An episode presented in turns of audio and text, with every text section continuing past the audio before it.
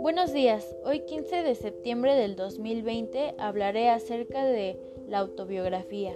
Voy a reforzar un poco lo que mi compañero Daniel explicó anteriormente acerca de sus características. Voy a hablar acerca de qué es una autobiografía, de ventajas y desventajas que ésta conlleva, y como adicional quiero explicar un poco qué lleva una autobiografía, para qué sirve una y algunas herramientas que facilitan hacer una autobiografía.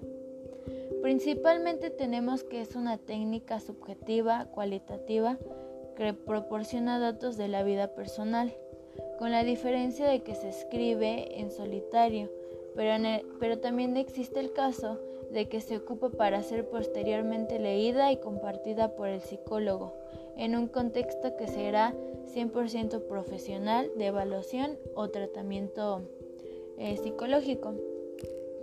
Tiene la narración de una vida o parte de ella, escrita por el propio protagonista, mostrando su nacimiento, sus logros, los fracasos que ha tenido, sus gustos, experiencias y reconocimientos.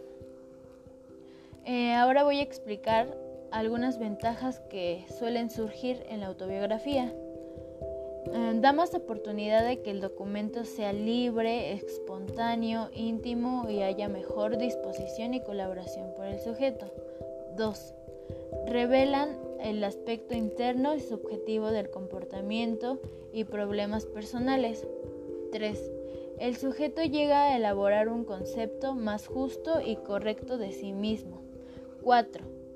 Tiende a liberar tensiones emocionales y residuales. 5. Pues es más económico y práctico para estudiar la conducta y la personalidad. 6. Puede servir de base para alguna entrevista de ayuda. Y por último tenemos que se organizan algunas experiencias pasadas, presentes y hasta futuras.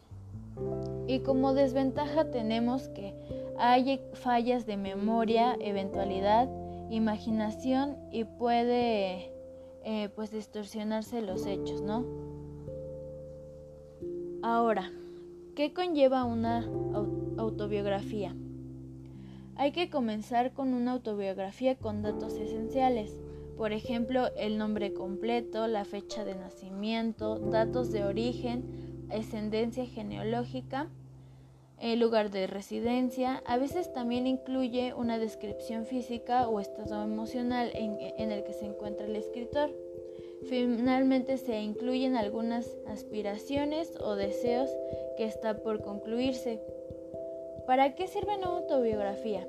La autobiografía sirve como ejercicio para quien se dedica a escribirla, pues le es posible ver su vida a partir de las decisiones y actitudes que ha tomado. Con ello existe la alternativa de crear un plan de vida desde entonces. Y por último, herramientas que facilitan hacer una autobiografía.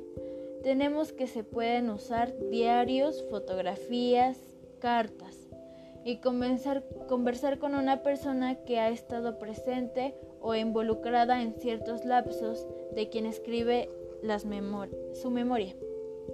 Eso sería todo de mi parte. Gracias.